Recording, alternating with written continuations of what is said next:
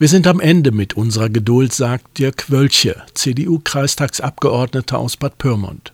Schon lange gibt es Kritik am öffentlichen Nahverkehr in den Pyrmonter Bergdörfern. Für den ist die RBB Vertragspartner, doch die fahren die Strecke nur unregelmäßig. Nach einem Gespräch im Mai sollte alles besser werden, ist es aber nicht, sagt Wölche, und daher Das Gebaren und Verhalten der RBB kann so nicht mehr toleriert werden. Problem allerdings Vertragspartner des Landkreises ist der ZVSN, der Zweckverband Verkehrsverbund Südniedersachsen und nicht die RBB, so Landrat Dirk Adomat. Trotzdem fordert Wölche, es müsse eine Lösung her. Die Schülerinnen und Schüler und die Eltern ähm, können nicht mehr. Die Fahrplanausfälle sind weiterhin da.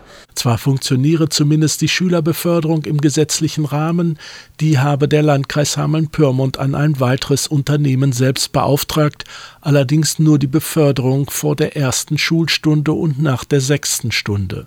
Und zwar insgesamt bis zum 31. Januar. Doch was ist danach, fragt Wölche.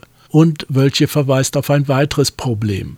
Die Ausfälle bei der RBB werden an den Auftraggeber ZVSN nicht immer gemeldet. Und nicht gemeldete Fahrplanausfälle werden dann eben entsprechend so gewertet, dass sie doch durchgeführt wurden.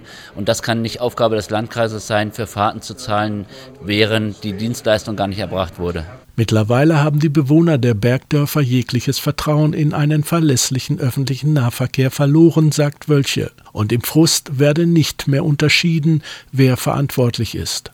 Wölche weiß, dass eine Übernahme der Linie 524 nicht einfach ist, hat aber Sorge, dass die Bergdörfer abgehängt werden. Wir sehen nicht nur die Schülerinnen und Schüler hier, die darunter leiden, sondern der gesamte ÖPNV, denn die übrigen Fahrten werden auch nicht durchgeführt. Das heißt, der Landkreis muss hier nochmal Druck ausüben, damit die Bergortsteile nicht abgehängt werden beim öffentlichen Personennahverkehr. Für Landrat Adomat ist allerdings eine weitergehende Beförderung über die gesetzliche Schülerbeförderung hinaus ein Extra und somit letztendlich ein Kostenfaktor.